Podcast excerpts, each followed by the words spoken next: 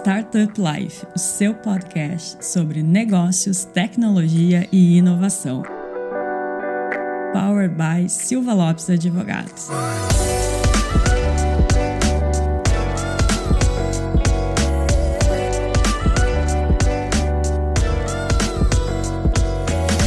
Fala galera, eu sou a Cristiane Serra e esse é o seu podcast Startup Life. Hoje, num episódio especial, no mês do empreendedorismo feminino, nós vamos falar sobre liderança feminina, sobre diversidade nas empresas. Então, Dani, conta pra gente quem está aqui conosco hoje. E aí, Cris, tudo bem? Quanto tempo, né? É verdade, não estava sumida daqui. Achei que tu tinha me esquecido. Jamais. então, Cris, hoje a gente tem o prazer de receber aqui a Marina Vaz, que é fundadora e CEO da Escoto. Bem-vinda, Marina. Olá, tudo bem? Paulo Henrique Né? Olá, tudo bem? Não foi intencional, ele entrou no meu cérebro de tanto que a gente ouve, né? Oi, gente, prazer, eu sou a Marina, eu sou cria do ecossistema de startups, digamos assim, já fali algumas, já investi em outras, a Escuto hoje é a minha empresa que deu certo, né, digamos assim, e que faz relacionamento é, empresa-cliente e muito relacionamento de startup, né, porque é o meio onde eu circulei bastante. Então, hoje é uma empresa que tem 400 pessoas, são todas mulheres, a gente tem muito propósito propósito de impacto social nas contratações e muito resultado, muita coisa louca para compartilhar aí nesse crescimento para vocês. Legal, e a gente já está muito curiosa aqui, né, Dani, para saber o que a Marina tem para nos ensinar. Exatamente, 400 mulheres, hein? Que missão! Que missão!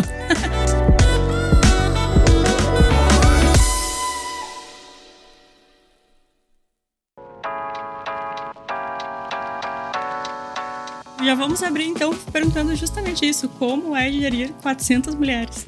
Cara, muito bom você me fazer essa pergunta, porque essa normalmente é sempre a primeira pergunta todos os lugares, quando eu estou vendendo a escuta, quando eu estou falando da escuta. E aí, como é que você controla essa galera toda, né? Ainda mais sendo 100% remoto, uma coisa que eu sempre esqueço de falar, porque eu já estou tão acostumada que eu esqueço de falar que é remoto. Então, como você controla 400 pessoas, sendo dessas 400, 100% mulheres e 100% remotas? Assim, a minha resposta é sempre essa, é, eu não controlo. É, a gente fazer numa relação com base em resultado e numa base, numa base de uma relação de respeito, onde quando você alinha bem o que você espera e a gente tem uma comunicação adulta, a gente não precisa ficar controlando. Controlar o quê? Quer que eu controle a hora que a pessoa entra, a hora que a pessoa saiu, a hora que a pessoa vai no banheiro? E esse é, na verdade, um dos maiores problemas de call center, maior problema de todas as operações de contact center, de relacionamento, é esse controle, esse microgerenciamento pesado em cima da pessoa que está fazendo relacionamento. Principalmente relacionamento, você tem que estar tá com o ouvido bem aberto e bem empática, se você não está bem, você não vai conseguir fazer isso bem. Então você precisa providenciar o melhor ambiente de trabalho possível. É, e isso envolve né, não só você né, uma remuneração boa e condições flexíveis de, de trabalho, onde elas decidem muito mais as condições de trabalho delas, como também uma ausência de um chefe opressor, aquele modelo infantilizado que você fica ali batendo para falando, ó, oh, tô saindo para almoçar, ó, oh, cliquei aqui para voltar. Então isso a gente não trabalha. Então e tem funcionado muito bem, porque quando você estabelece uma relação de confiança, ninguém quer quebrar a confiança de ninguém, né? E quando você não confia, você descobre normalmente isso muito rápido, né? Quando você percebe que a pessoa não está conseguindo lidar bem com essa liberdade toda que lhe foi concedida no ambiente de trabalho, fica meio, nossa, então não precisa avisar nada e a pessoa desaparece e não entrega. Então, às vezes isso acontece bastante assim, mas acontece na primeira semana e a pessoa não anda muito, né? Então ela não tem uma vida longa aqui. Quando as relações de confiança se estabelece e os resultados vêm, você cria um ambiente, uma cultura muito leve de trabalho, onde as pessoas se relacionam como adultos responsáveis. Essa é uma crítica que eu tenho a basicamente todos os ambientes corporativos, né? A infantilização da relação de trabalho. Mas isso eu acho que é uma outra pergunta. E como que a gente mantém a cultura da empresa com 100% remoto? Tu falou, né, da confiança, dessa relação diferente, mas como que a gente mantém essa cultura? Assim, a gente vai descobrindo se a gente está mantendo ou não, né? A gente vai crescendo, é, espalhando os valores, assim, pessoa a pessoa que entra, e com o tempo a gente vai ver se isso está dando certo ou não. Tem dado muito certo, assim, muito por conta do que eu acabei de responder. Então, você tem uma cultura de confiança muito grande, muito pelo propósito. Então, uhum. a gente não dá oportunidade para quem já tem oportunidade. Então, a gente só contrata mulheres e são mulheres que têm alguma interseccionalidade, ou seja, não é assim, uma mulher jovem, branca, sem filhos, sabe? Porque essa essa não tem dificuldade de encontrar trabalho hoje no mercado. Mas normalmente são mulheres que têm filhos, mulheres pretas, mulheres que envelheceram, algumas envelhecem, né? Tem acontece isso, algumas passam dos 50, e aí não tem muita oportunidade, porque o mercado tende a querer sempre a pessoa mais atualizada, mais disponível, mais inteligente, mais tudo. E assim, dentro desse panorama que eu acabei de pintar para vocês, a gente tem uma mão de obra muito qualificada. E quando essa mão de obra está toda junta dentro de um mesmo ambiente, seja ele virtual, para trabalhar, isso estimula muito. Então, o propósito, ele, ele ajuda bastante a gente a manter uma cultura sólida, mesmo que um aspecto ou outro não estejam muito bem alinhados, mas é um propósito que é muito genuíno e é sentido em todos os calls da empresa. Você está sempre vendo uma mulher ali que está se sentindo bem, que está se sentindo remunerada, que está se sentindo útil para a sociedade, não está se sentindo uma, assim, meu Deus, por que, que eu fui ter filho? Ah, tem tem, muita coisa de, de ruim que a gente vê quando a gente pega essas mulheres no mercado com autoestima Sim. lá embaixo. E aí você vai vendo elas crescendo e, e, e a vontade de transmitir isso para outras é muito grande. Então, essa é uma força motriz muito grande de cultura. E aí a gente tem alguns rituais, né? Então, tem alguns rituais de uma empresa de 400 pessoas que são divididos em times pequenos, mas no time das 400 a gente tem, por exemplo, um ritual de uma hora com todo mundo, onde todo mundo pode falar abertamente comigo sobre qualquer coisa. E aí tem realmente perguntas sobre, sei lá, o que, que eu vou cozinhar na minha janta e o que está acontecendo financeiramente com a escuta, tá? Então a gente tenta também sempre manter uma relação de transparência com elas, porque às vezes o cliente o cliente entra, como é que está acontecendo isso, como é que está o funil da escuta. Essa relação ela é muito transparente com os 400. E a gente tem momentos de descontração também, que a gente chama de fruta na copa, sabe? Todo trabalho presencial, assim, normalmente tem o momento da fruta na copa, que todo mundo vai pra copa lá comer uma frutinha. E aí aqui a gente tem também o momento da fruta na copa, que vai sempre alguém, a gente aprende uma dança do TikTok, faz meditação, faz um bingo, sei lá, cada hora alguém pega esse horário para fazer alguma coisa e é muito movimentado por ela. Então tem uma que é cantora de axé, que fez um show pra gente, ficou cantando. E aí, assim, é, é muito legal. E, assim, o ambiente online também de trabalho se organiza bem, tipo, a gente usa muito canal de voz aberto, né? Então você não precisa ter aquela formalidade para marcar uma reunião precisa marcar uma reunião com você para ver um negócio aqui, né? E não precisa se preocupar muito em escrever um texto, sabe? Você pode ligar o microfone e falar: alguém pode me ajudar com esse negócio daqui? Alguém tá vendo aquele negócio ali que eu pedi para alguém fazer? Então, isso tudo ajuda muito, todo mundo se sente muito próximo, mesmo muito distante, né? Tem várias pessoas, assim, a grande maioria que eu nunca nem vi presencial e hoje em dia, assim, quando eu vejo presencial é como se, nossa, eu não acredito que você tinha esse tamanho, mas eu me sinto ao mesmo tempo tão íntima de você. É assim, nossa, você na tela, às vezes a pessoa parece que tem dois metros de altura, quando eu vejo ela tem 1,50, eu vou, caramba, o que, que aconteceu? Então tem tem todos esses fatores assim que contribuem muito, sabe? Mas acho que se eu pudesse colocar um alfinete em cima de uma coisa é o propósito social. Então a gente tem pessoas que são muito boas no que fazem, que têm muita inteligência estratégica, mas que realmente se reconhecem umas nas outras na falta de oportunidade que tem no mercado para crescer no, no nicho que elas atuavam antes. Então isso é o grande motor. E esse propósito é o que motivou o início da empresa, né? Conta pra gente um pouquinho como é que começou a escuta. Então, nem foi tanto, viu? Foi meio sem querer. Foi quando, assim, sabe aquela coisa, quando eu vi, tava lá? Assim, no início da escuta, eu vou dar até, ainda mais que a gente tá falando aqui com um público muito de startup, é, eu já fali outras três, tá, gente? Então, assim, tem uma, uma certa experiência em, em validação, em falsa, vali, falso positivo de, de que essa startup ia dar certo. E uma delas, que é, era uma que tive uma página inteira na Folha de São Paulo, todo mundo me chamava todo dia para fazer alguma coisa, assim, eu parecia que eu tinha assessoria de imprensa grátis, porque todo dia alguém estava me chamando para dar uma palestra de empreendedorismo em algum lugar, mas na verdade eu não tinha nada. É, eu tinha um pitch muito bonito que era sobre tecnologia de voz para devolver a voz às pessoas que perderam a fala por conta de alguma doença. Então era como se o Stephen Hawking pudesse acessar a própria voz dele para se comunicar. O que hoje parece um pouco banal, na época era assim, meu Deus, que coisa disruptiva, que inovação, que coisa louca. Uh!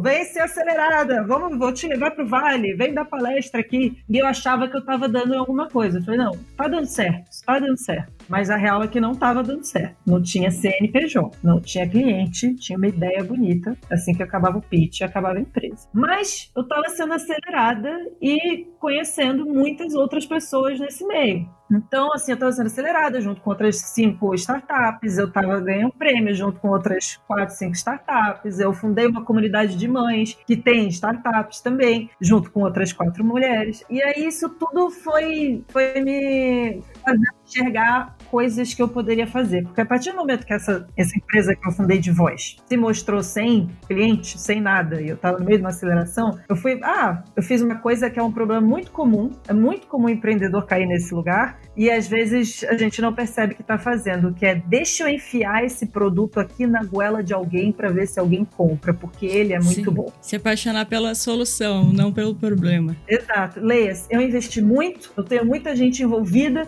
eu preciso vender isso de qualquer jeito e eu vou enfiar na goela de quem me der cinco minutos de atenção. Então, isso acontece muito. A gente sempre se pega num call comercial com alguém tentando empurrar alguma coisa pra gente que não tem nada a ver, que não tá nem interessado em saber que problema que eu tenho. E aí eu fiz isso. Eu falei, deixa eu ver que tecnologia de voz aqui que eu consigo enfiar no mundo de call center, porque é o mundo que mais usa voz. E aí eu mergulhei nessa realidade, problemas de um call center. E os problemas eram muito claros, assim, para mim era a relação de trabalho. Não é o, o problema em si, não é uma tecnologia, não é o controle de qualidade, não é uma leitura de dados que você não está tendo. É uma relação de trabalho que é muito ruim, é muito desumanizadora, que assim a pessoa, para ter uma ideia, né? Você tem um atendente hoje, um, um agente, um ponto de atendimento de um call center. Essa pessoa recebe um salário mínimo, líquido ela recebe menos, então chega a ser uns 900. Ela trabalha seis dias na semana, seis horas por dia, presencial, Hoje está tendo algumas remotas, mas a grande maioria ainda é presencial. Tem esse controle, esse microgerenciamento absurdo sobre tudo que ela faz. Quem está em casa normalmente trabalha com uma câmera gravando como está a sua interação para a tela, para onde você está olhando, que janelas você está abrindo, que sites você está navegando. E aí não tem quem aguente. Mesmo a melhor pessoa, quando entra num ambiente desse de trabalho, ela não vai conseguir entregar um bom relacionamento e ela está se coçando para sair dali. Isso é um fato. Então é uma área que tem um turnover alto e é uma área que é mais importante, porque não tem coisa mais importante para uma empresa do que o cliente. Então, o cliente é de onde vem o dinheiro, né? O dinheiro saudável para a empresa, né? Não o dinheiro de investidor, que é um outro relacionamento. O dinheiro do cliente é o dinheiro que é o mais sustentável, é o mais importante para toda e qualquer empresa, e essa voz estava ficando na mão de pessoas que precisavam sair dali o mais rápido possível e que não tinham nenhuma empatia, nenhuma capacidade de entender estrategicamente ou, ou empaticamente aquela interação. Então, o partido seguinte pressuposto. Eu estou contando bem longamente, vocês podem me interromper a hora que vocês quiserem, tá? Que às vezes parece que eu me perco, mas eu tô Tô não, conectando vocês. Vai lá. Aí, aí eu parti do seguinte pressuposto: será que eu não consigo fazer isso de um jeito melhor? Só melhorando essa relação trabalho? E eu comecei a melhorar essa relação de trabalho partindo de alguns pressupostos. Primeiro, localização. A pessoa trabalha de onde ela quiser, do jeito que ela quiser. Segundo, decisão sobre horários. Ela decide os horários que ela quer trabalhar. Então, se ela tem a natação do filho, ela tem um jantar tal dia, não sei o que, ela decide. E elas podem sempre trocar entre elas sem nenhuma gerência sobre isso, sem nenhuma subordinação sobre isso. Então, elas ficam, ah, amanhã você pode me cobrir? Eu descubro semana que vem? Isso é muito comum e, e a remuneração. Então, a gente está falando de um público que normalmente ganharia salário mínimo, a gente paga no mínimo o dobro. Então, assim, elas começam do dobro para quatro horas por dia, sabe? Para algo bem menor do que e cinco dias na semana. Então, não tem. E tem mais outros formatos bem mais flexíveis, de menos horas, de mais horas, menos dias na semana. Tem muitos formatos que variam muito de acordo com cada operação. Mas quando eu comecei a divulgar vagas que tinham uma boa remuneração, condições flexíveis e sem subordinação, eu comecei a divulgar no grupo de mães, obviamente, nas comunidades que eu estava inserida, começou a chover mulher muito qualificada para fazer uma coisa que era um subemprego. Então, isso é uma coisa que fez um que está acontecendo, gente? Eu tenho uma neurocientista aqui querendo fazer saque e é, é assim até hoje. Assim, ainda é um pouco desesperador, mas a gente cria um ambiente que acolhe, né? E muito ligado à maternidade sempre? É, porque no início eu tava com um filho de um ano. Então foi meio que assim, você vai na sua rede próxima, né? E mães entendem muito bem como é que é quando você tá com outras mães, essa coisa do ainda mais quando é o primeiro filho e você ainda tá ali muito ligada naquele bebezinho que cada dia que passa faz uma coisa nova e você ainda tá se descobrindo nesse papel de mãe. Então no início foi muito mãe. Hoje nem é tão mãe assim. Assim, hoje é 80, 80 e poucos por cento são mães. Então tem uma galera ali que não é mãe. Mas pelo menos a galera que não é mãe, ela não tem medo de ser. Né? Então a gente é muito comum a gente ver no ambiente corporativo as pessoas mentirem, só falarem a partir do quinto mês, em faixa barriga, não fala para ninguém. E aí aqui não. Aqui a gente tem gente que fala, inclusive, antes do período que podia falar. Calma, gente, melhor você espera mais um pouquinho, porque tem muita taxa de perda nesse momento. Mas assim, aqui elas não têm medo de ser mãe. Achei interessante a história, Marina, enquanto tu contava, porque a Cristina Junqueira, que é fundadora do Nubank, ela comenta bastante nas palestras dela que para inovar tu não precisa criar algo da NASA, né? Tu pode simplesmente pegar um serviço que já existe e fazer melhor. Exatamente. Para mim, você acabou de definir inovação. Inovação não é reinventar a roda, é fazer o que. Se você fizer o que o outro faz, só que melhor, já está inovando. Né? Se você conseguir pensar, você não precisa estar tá sentada num código, você não precisa estar tá imbuída de tecnologia. Até hoje, assim, o que a gente desenvolveu, o que a gente gastou com tecnologia, é muito pouco. Assim, é gastou para automatizar processos internos da empresa e para melhorar um pouco a leitura de dados. Mas nada assim, que ridículo de tecnológico, que a pessoa bate o olho e fica, Bom, porque todo relacionamento ele é muito humanizado e muito guiado e muito a pessoa não sente falta sabe? Não é que assim, ah, tá faltando aqui uma coisa. Não, internamente a gente agilizou as coisas de um jeito para que a gente consiga entregar resultado rápido. Então ali a gente usou tecnologia, mas a gente não está substituindo a interação humana por tecnologia e isso tem apresentado um valor muito grande. Mas Sim. eu concordo com você, isso. Concordo com a Cris. Se eu fosse íntima, isso. Que me nota.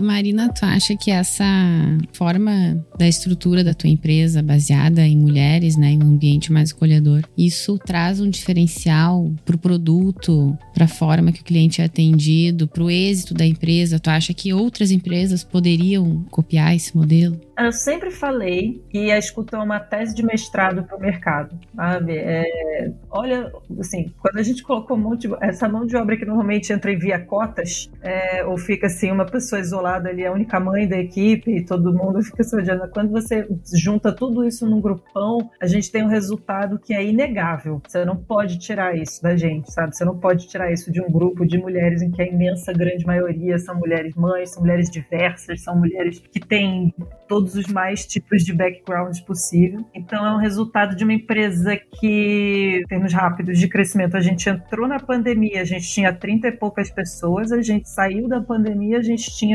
quase 300, 250, alguma coisa. Agora a gente tem 400. Então, assim, esse é um crescimento, é um resultado que vem muito desse propósito social. Porque, assim, é, eu sempre brinco, né? Uma mãe que consegue fazer o seu filho comer brócolis, não tem uma coisa que ela não consiga fazer. Sim. Não tem.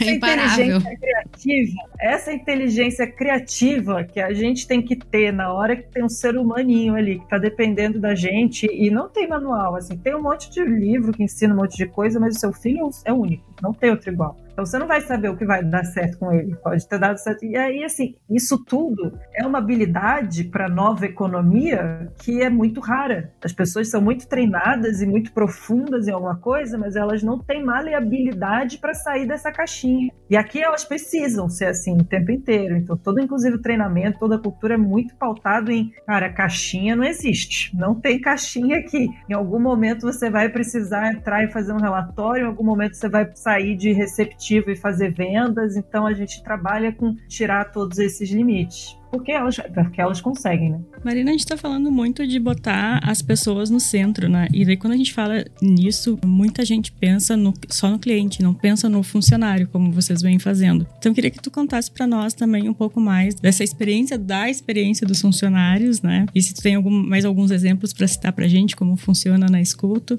e quais são as vantagens de trabalhar essa experiência da funcionária, né? Assim, as vantagens são infinitas. Eu sinceramente eu não sei como que o mercado entrega o que entrega, sabe, há tanto tempo. O mercado é uma entidade, parece fictícia, mas vamos lá, pegar uma pessoa que está num trabalho desses que pede 10 horas dela por dia e que ela está ocupando um cargo alto normalmente na empresa, ela já ganha um certo salário e ela já adaptou o estilo de vida dela a esse salário, vamos lá, 20, 30 mil reais por mês, só que essa pessoa está morrendo muito rapidamente. Ela está morrendo a uma velocidade muito mais rápida do que uma pessoa que não está, porque ela já sacrificou a vida né, familiar, então o lugar onde mora, os planos de saúde, a comida comida que come, a escola que os filhos estão matriculados, ela se sacrificou para poder proporcionar isso tudo. Então essa pessoa fica ali e entrega esse resultado por causa disso. E aí vem um custo humano muito alto. Né? Eu acho que aqui a ideia é o contrário.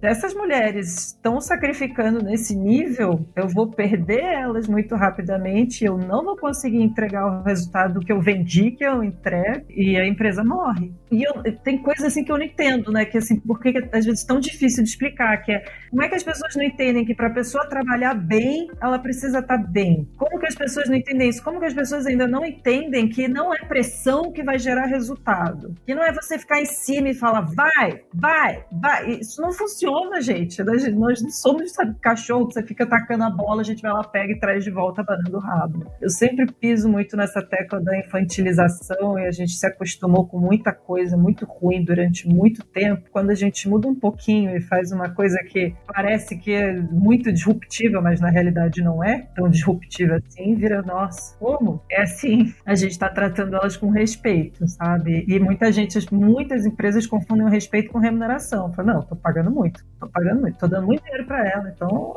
ela que se vire, ela que entrega, ela, ela se adapte. E são muitas outras coisas que precisam estar juntas, né, nesse lugar. Então a gente precisa mais exemplos da escuta. A gente não só tenta oferecer um ambiente seguro, antirracista, com letramento e tudo mais, mas tem uma coisa que a gente viu acontecendo bastante de uns tempos para cá, que é essas mulheres que agora estavam não, não conseguiam gerar renda, agora começaram a gerar renda, elas começam a ganhar mais do que o marido no momento em que elas não estavam ganhando. E isso sem sair de casa e criando filho. Isso gerou uma mudança na dinâmica de algumas casas. E a gente tem visto como consequência disso separações, divórcios com filho, violência doméstica. E isso tudo ainda é um lugar onde a gente se sente muito refém por causa de uma justiça que ainda foi muito feita por homens e é exercida ainda por muitos homens. Então, uma coisa que a gente fez foi oferecer, a gente fechou com o escritório de advocacia, negociar um valor ali para a gente poder oferecer para todas as escuteiras que a gente precisasse advogada para separação, guarda, medida protetiva, Maria da Penha, criminal, essas coisas. Isso também gerou uma percepção de valor sobre o trabalho delas muito grande, porque isso são coisas muito caras. A grande maioria, mesmo que você ganhe 5, 6 mil reais por mês, você opta pela defensoria pública, porque um, um divórcio mínimo é 9 mil reais. E aí a gente sempre se ferra, né? A gente sobe, a gente está ali sendo ameaçada constantemente a gente vira e fala: ah, não, vai, pega, pega isso, tá tudo bem, não preciso desse dinheiro, me viro. E não é bem assim, né? E assim, de novo, essas coisas vão muito aparecendo, vindo, a gente vai gerando isso a partir do que a gente vai vendo que está acontecendo. Então, assim, ó, todas têm direito a terapeuta, enfim, tem um monte de, de saúde mental que a gente faz no coletivo, então tem no coletivo e no individual, psiquiatra, enfim, porque a gente não dá conta de tudo, venderam uma ideia de que a gente consegue dar conta de tudo, mas isso também é um sacrifício pessoal muito grande, mas no geral a gente tenta se apoiar em cima disso. Então, não sei se eu falei muito, se eu viajei aqui, porque eu adoro falar dessa parte da, da, da coisa jurídica, porque isso tem uma, uma relevância para a vida delas, assim, que é ter a guarda dos filhos, ter a visitação bem regulamentada, sem estar refém de uma chantagem emocional do ex-marido. Nossa, como a gente vê isso quando a mulher começa a ganhar mais dinheiro. É Sim. impressionante. Eu acho que a, a questão também, Marina, é a possibilidade, né? Porque penso que a, a mulher que tem um filho e tá num relacionamento abusivo, ou um relacionamento que ela simplesmente não gosta, se ela não trabalha, ela não tem possibilidade. Nenhuma. Então, no momento que ela consegue uma posição, ainda mais a empresa apoiando, como tu comentou ali, da, da, do apoio jurídico e psicológico também com a terapeuta, ela se vê na possibilidade de escolher se ela quer continuar no relacionamento ou não, né? E essa questão de ser mãe é muito, é muito interessante uh, essa visão, porque muitas vezes as mulheres ficam presas no relacionamento porque têm filhos. Então, ter a possibilidade de sair, porque. E aí, justamente, se tem filho, tem a, a questão da dificuldade no mercado de trabalho. E aí, falando de novo da Cristina Junqueira, ela me inspira muito porque ela é mãe de três, né? Ela é mãe de três. Três, mãe de três filhos. E, e tá na posição que tá. E ela fala muito sobre maternidade. É bem interessante sempre quando ela fala sobre isso. E essa questão que tu traz da mudança da dinâmica no relacionamento da mulher quando ela consegue uma posição no trabalho é muito interessante, porque realmente ela começa a trabalhar, ela adquire a possibilidade de escolher, né? Que tu não ter trabalho, tu não tem essa possibilidade. Então não é nem a questão que a pessoa, ah, não consigo, não consigo arranjar emprego. E isso desencadeia várias outras consequências negativas na vida da pessoa. E uma delas é não ter a possibilidade de escolher com quem tu quer se relacionar. Sim, é, essa é a mais profunda, né? assim. Mas a gente vai vendo isso, principalmente porque a gente está tratando basicamente mulheres marginalizadas pelo mercado de trabalho aqui na escuta. Elas entram, quando elas entram na escuta, elas entram usando desculpa como vírgula, né? Desculpa, é que eu não entendi esse negócio aqui. Desculpa, mas será que a gente pode fazer isso de um jeito diferente? Desculpa, desculpa, desculpa, o tempo inteiro, desculpa. E aí, depois de um tempo, você vai vendo que o desculpa vai dando lugar a falas mais assertivas, a uhum. discursos menos mitigados, porque elas vão vendo que elas estão num ambiente seguro para desabrochar essa, essa autoconfiança e essa segurança, porque está entrando dinheiro, porque ela está conseguindo. E aí, isso tudo é o que acaba desencadeando a possibilidade dela escolher. Que às vezes não é isso, assim, não, é, não é só dar o dinheiro, né? Uhum. Não é uhum. só você, ela tá dinheiro se você continua usando desculpa, se você continua com a cabeça baixa, falando para dentro, sabe? Não confiando no seu taco, não confiando no seu trabalho. E aí, aí nada disso adianta. Quando você vê isso tudo junto acontecendo, nossa, aí essa é a verdadeira emancipação, né? Uhum. Não é só poder votar, entendeu? Ah, a mulher agora pode votar, né? Que foi aconteceu menos de 100 anos atrás, eu acho. Pouco mais de 100 anos. 1900 e alguma coisa. Acho que não faz 100 anos. Mas, eu acho é, que foi acho lá pelos anos 30, também. isso não faz 100 anos. E é engraçado que só abrir um parênteses aqui na, na Suíça foi nos anos 70 que as mulheres puderam votar. Então é um direito que a gente tem há pouquíssimo tempo não tem cinco anos que não tem banheiro feminino no Senado. Não tem cinco anos. É então, é a gente realmente é muito visível ainda, né? E a gente. Eu tenho algumas amigas também que atuam na política e você vê o quanto elas enfrentam de misoginia diariamente. São as pessoas que estão lá fazendo as nossas leis. Ainda tem muito caminho a ser galgado pela frente, mas eu sinto que a escuta ela é um microcosmo que ela pode servir de exemplo para que outras empresas consigam fazer algo assim. Eu ainda não encontrei outras. Se vocês conhecem, por favor, me fala que eu preciso anotar, eu preciso fazer esse network. Porque muito do nosso networking, né? E aí Sim. agora até voltando um pouco pro mundo dos negócios, é muito pautado em cliente. Preciso de cliente novo aqui para essa empresa. Preciso de cliente, precisa entrar cliente novo, as métricas, para a empresa crescer, a gente precisa de cliente novo. Mas é um network muito pautado nisso, que problema que eu resolvo, não sei o que lá, não sei o que lá. E aí agora a gente está conseguindo fazer um networking que é um pouco mais pautado em valores sociais. Então a gente está no Pacto Global da ONU, por exemplo. A gente está se relacionando com outras empresas que também estão no Pacto Global da ONU, assumindo compromissos com os objetivos de desenvolvimento sustentável deles para 2030. Né? Então você tem um networking que já começa a vir num outro patamar, tipo, tem empresa que a gente tem uns 60 e poucos clientes hoje na escuta, tem várias dessas pessoas, eu não sei quantos, vários desses clientes que nem sabem que a gente só contrata mulher. Sim. Nem, sim. nem imaginam, porque não. Assim, é rápido quando a gente vê com o que a gente está falando, a gente ser colocada numa gavetinha de homem. Ah, é, não, não quero. Sim, legal, mas eu não tô afim de ajudar vocês agora, não, sabe? Não, não, você não tá entendendo.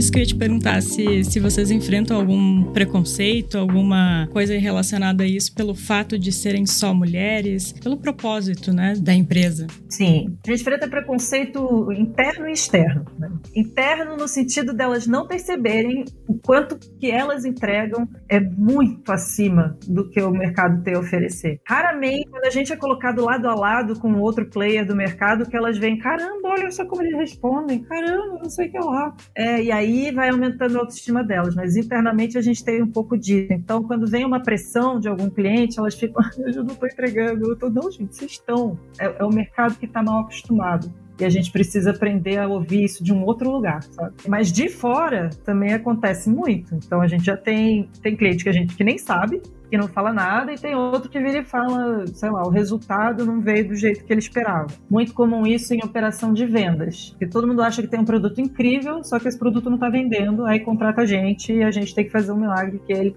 por si só não conseguiu até então. E aí a gente não faz esse milagre, e aí o jeito que isso veio falado, assim, ah, contratei um de mulher, né? Não, assim, gente, não, não tá mais dando para ajudar vocês, ajudar. É como se a pessoa estivesse fazendo uma ajuda. Então a gente é um terreno muito muito delicado esse, o comercial, porque a gente não sabe se a gente fala do propósito ou não. A gente fala do problema que a gente resolve, mas quando é um comercial que vem de um, sabe, de um inbound, de um artigo, alguma coisa que não tem nada a ver com o propósito social, a gente sempre fica no, ah, a gente entrega nisso porque é remoto, porque é mais flexível, porque a gente tem uma mão de obra mais qualificada. E são 100% mulheres. Aí a gente sabe que me fala assim, são 100% mulheres. E aí a gente vê como que a pessoa reage. Agora, tem muita gente que já fica, tem uma sensação de dívida pessoal, que cresceu numa empresa que não deu nenhum valor a isso, não tem nenhum olhar para isso, e cuja relação é pautada também muito em cima disso. Tipo, eu quero fazer essa empresa crescer também. E essas são as melhores, porque são operações que jogam junto, né? Que a empresa joga junto com o terceiro. Então, a gente quer fazer a empresa crescer sempre. Nem sempre a empresa quer fazer que a gente crescer, porque atendimento externo, terceirizado, nem sempre é uma coisa muito boa. Então, é uma área que ainda tem muito a ser melhorado, principalmente quando é uma área que tem muitos vícios. Vício de pessoa que tem 20 anos de carreira em contact center. Essas são as piores pessoas assim que a gente consegue trabalhar. Porque você tem que tirar 20 anos de cultura errada da cabeça da pessoa e ela tem o costume, sim, de desumanizar a pessoa que está fazendo atendimento. E aí, então, a gente tem mil preconceitos que a gente lida e a gente vai lidando cada dia mais com isso, né? Uma coisa que a gente colocou foi as redes de operação. Toda operação tem uma proporção, tem uma proporção de no máximo 1 para 6, tá? Por exemplo, contact center é 1 para 25. Então, 1 para 6, 1 para 7, no máximo 1 para 6, lógico. E essa rede, o grande papel dela, mais do que organizar a operação e fazer o relacionamento com o cliente e apresentar os relatórios, mais do que isso tudo, é atuar como escudo da Mulher Maravilha para impedir que essa desumanização chegue na base. Porque se isso chega na base, essa base não vai trabalhar mais bem. Tipo, não tem como. Então a gente tenta, tem vários clientes que a gente precisa fazer um, tá, não, eu queria falar com as escuteiras. Não, não dá para falar com as escuteiras, porque senão eu perco elas. Então tem vários problemas e aí fica, ah, você não deixa eu falar com elas, então a gente precisa rever esse contrato. Ah, então a gente precisa rever esse contrato. Quando a gente tem poucos clientes, fica, a gente vai engolir isso e vamos até onde dá. Chega uma hora que agora a gente já está podendo virar e pedir distrato de alguns clientes que fazem isso. Né? Mas tem, tem bons resultados em alguns lugares também, tá? Não sei se vocês querem que eu continue nesse assunto, esse é longo também, dá para ficar cinco horas aqui falando sobre isso. Com certeza, ainda tem muitos desafios, né, Marina? Eu acho que se a gente pudesse resgatar um pouco, Marina, e tu nos contasse, assim, como que foi esse processo, assim, porque antes tu fazia, fazia outra coisa, né? Tu comentou com a gente. Teve a, a, a, Eu imagino que a startup que deu errado não era só de mulheres. Então, como que foi essa virada de chave, assim? Era só de eu. Era eu, era startup uma pessoa só, então não, não tinha muita mas assim, o que, eu tenho de, de background que me ajudou a, a, ter uma visão espacial boa? Eu acho que gerir times é ter uma visão espacial. Uhum. Eu fiz arquitetura, além de outras faculdades que eu não terminei. E arquitetura eu trabalhei muito com cenografia. fazia stand de feira, fazia cenário de televisão, uhum. trabalhei na Record, trabalhei na Band, sabe aqueles carnaval da Bahia, da Band, tipo uhum. Band Folia. Então, eu construí aquele negócio todo ali. Aí eu vou para lá e assim, você tem que controlar um monte de gente, um monte de mercadoria. Então, aquilo ali, quando você faz isso quando você é muito jovem, você vai tendo uma visão espacial disso tudo. Desde o desenho até a execução. Uhum. Você vai aprender muita coisa. Então, isso me ajudou. Eu achei que não fosse me ajudar para nada, porque dava muito pouco, queria sair daquilo o mais rápido possível, mas hoje, olhando para trás, eu vejo que isso me ajudou bastante a alinhar as entregas com o time. Mas, assim, quando. Porque não foi uma coisa planejada, tá? De ser só mulheres marginalizadas. Quando eu vi, só tinha. Quando ah, eu vi, sim. só tinha isso. Uhum. E aí, quando eu vi que só tinha isso, a gente falou: beleza, é isso mesmo e só vai ser isso. Por que, que a gente vai dar oportunidade para quem já tem? Não faz o menor sentido. Até porque isso, é isso que eu estou chamando de isso, né? Essas mulheres são extremamente bem qualificadas. São, assim, uma meia hora delas é cinco horas do homem branco de vinte e poucos anos, sabe? Porque ela precisa ser mais organizada, ela precisa ter, então, e ser mais criativa. Então, não foi tão difícil criar, alinhar esse time para essa cultura diferente. O que é mais difícil é, às vezes, a gente tem um imaginário muito grande na nossa cabeça de como é uma relação de trabalho, e isso às vezes atrapalha. Você tem que desmontar uma coisa coisa grande. Então, assim, exemplo, você passou a vida inteira num relacionamento tóxico, quando você sai, você nem sabe mais o que é um relacionamento que não é tóxico. Sim. Você passa a ser tóxica nesse novo relacionamento. Né? Então, isso é uma coisa que acontece bastante. A gente tem que sempre estar tá dando essa limpada, dando essa renovada cultural, sabe? De entender, gente, não é assim. Isso que está acontecendo não pode acontecer. Se vocês estão sentindo medo de trazer alguma coisa para superior de vocês ou para quem está em outra área da empresa, isso está errado. Esse medo medo é um alerta gigantesco de que tem alguma coisa de errado, sabe? A gente precisa que a informação circule e o mais rápido possível. Eu uso muito a, um paralelo da aviação. E avião, 90% das quedas de avião acontecem por problema de comunicação, uma sequência de problemas de comunicação. Então, e o que que origina a grande maioria desses problemas de comunicação? É a subordinação, é uma hierarquia muito alta, então você tem um piloto e um copiloto. O piloto claramente sabe o que está acontecendo mais do que eu, que sou o copiloto, então o copiloto não, não precisa dar devida urgência porque ele está vendo, porque ele tá, exemplo, combustível. Não tem combustível suficiente para pousar no aeroporto. Isso é um exemplo real real, tá? Do voo da Avianca que caiu. Depois até passo essa bibliografia para vocês, que é muito bom. Um avião que caiu a 76 metros de uma pista de pouso em Nova York, de um voo que estava saindo da Colômbia. Qual foi a última fala do copiloto para a torre de controle? E pro, e pro piloto ali, né? Ah, e a gente está ficando sem combustível. Então, assim, gente, vai todo mundo morrer se a gente não pousar agora, sabe? É uhum. diferente. Sim. É um discurso extremamente. Ah, eu acho que a gente tá ficando sem combustível. Só que o cara da torre de controle não deu a menor urgência para isso, porque todos os aviões, quando estão perto de pousar, estão com pouco combustível. Então, você vê que tem uma coisa aí também que é a, a comunicação americana é muito agressiva e a comunicação colombiana é diferente, ela é muito mais cordata, muito mais cordial. Então, eles se sentem um pouco assustados e o medo de falar Gente, vamos morrer se a gente não pousar agora. E isso, e várias vezes quando acontece aqui no cotidiano da empresa, eu sempre falo algo parecido. Gente, o avião caiu. Vocês derrubaram esse avião aqui porque vocês não falaram do jeito que precisava falar. Vocês usaram um discurso mitigado, mandaram um áudio de cinco minutos e só nos últimos dez segundos estavam o que precisava falar. Isso é muito comum, isso tratando de mulher, porque a gente tem muita dificuldade de ser assertiva, porque a gente nunca pôde ser, né? Gente não tem muitos exemplos nessa área. Mas com o tempo a gente vai aprendendo. Então, essa é uma, essa é uma coisa de gestão que eu faço bastante desde zero. É assim, é o, a gente precisa tirar o discurso mitigado o mais rápido possível, porque quanto mais fluida for essa comunicação, menos o avião cai. E mais todo mundo fica sabendo de tudo, e mais todo mundo consegue dar ideia, mais todo mundo consegue resolver problema mais rápido. E Marina, pra gente encaminhar aqui a nossa conversa pro final, por nós a gente ficaria conversando aqui Sim. mais algumas horas, né? Porque já fica o convite para um próximo episódio, porque tem muito assunto ainda para conversar. É, eu falei. de quem sabe uns dois, três mais episódios, né? Mas para quem tá nos ouvindo e quer mudar a sua empresa, quer se espelhar um pouco na escuto, quais são as tuas dicas? Ah, Não, não você queria apontar para o ar aqui, igual o TikTok, e aí vai aparecendo as frases, né? Que você vai. Cara, contrata com propósito. Dá oportunidade para quem não tem, essas pessoas podem te surpreender. Normalmente surpreendem, sabe? Que pelo menos me surpreenderam bastante. São pessoas que vão saber dar valor à oportunidade que você está dando de um jeito que outras pessoas não. São pessoas que vão vestir a camisa da tua empresa de um jeito que outras pessoas não vão vestir. E isso, cultura, não importa, cara. Todo mundo vai falar que o que fez essa empresa dar certo é aquilo, aquilo outro, aquela tecnologia, aquele código, aquele negócio. É a cultura. É a cultura. No final, a gente vai vendo assim, e, e porque o sucesso ele pode ser medido de várias formas. Ele pode ser medido com o faturamento daquela empresa, muitas vezes na mídia é medido com quanta quantidade de dinheiro que aquela empresa conseguiu pegar emprestado tipo, de investimento. Olha, levantaram uma rodada de 300 milhões. Eu falei, e qual que é o resultado que essa empresa tem, sabe?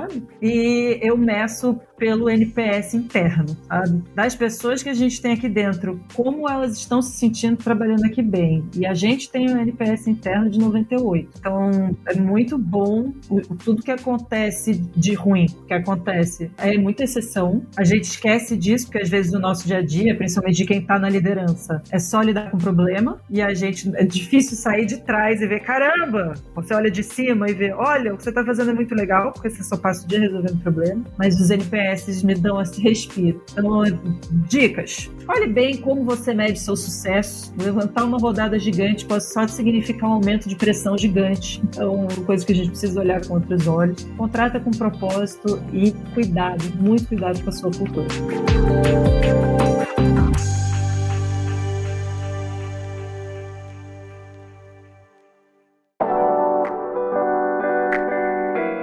Essas dicas da Marina, a gente vai encerrando o nosso episódio. Marina, muito obrigada pela tua participação, por dedicar um tempo aqui para conversar conosco, com os nossos ouvintes e deixar espaço também agora para as tuas considerações finais, para passar contatos também, como o pessoal faz para entrar em contato com a Escuto, com a Marina. Agora é o momento assim, livre do jabá. Vamos lá, o jabazão. O escuto, gente, para quem está me ouvindo, não se escreve igual o verbo escutar, eu escuto, porque eu não queria que a empresa tivesse cu no meio do nome. Então a gente trocou e fez uma coisa assim, a gente trocou e colocou dois O's, porque empresas que têm dois O's dão super certo. iFood, Google, Facebook. Então virou escuto, tá? Então quem for procurar a gente é S-C-O-O-T-O, tá bom? A gente deu essa modernizada para atrair os milhões. É isso, basicamente. Então pode procurar a gente assim no LinkedIn, Marina Escuto. Se procurar assim, você vai me achar super fácil e eu sou super acessível por lá o Instagram, meu Instagram é só palhaçada, então não sei nem se eu recomendo, mas se quiserem ir, tem o Marinalizando com Z, tá? Arroba Marinalizando com Z. Mas assim, lá eu falo muito pouco de trabalho, tá? De trabalho, de empresa, de empreendedorismo, eu falo mais no, no Instagram da Escuto, é o escuto.co, porque o domínio.com é muito caro. Então, startuppers, não se preocupem em gastar 5 mil reais no início no domínio.com. .co tá aí para salvar a gente, tá comigo até hoje, dá tudo certo. Então tá, Marina, muito obrigada pela tua participação. Dani, obrigada pela companhia em mais um episódio. Eu que agradeço, foi um prazer estar aqui, um prazer falar contigo, Marina. Volte sempre, Dani. Obrigada. Volte também, Marina. E aos nossos ouvintes, muito obrigado pela companhia em mais um episódio e até o próximo.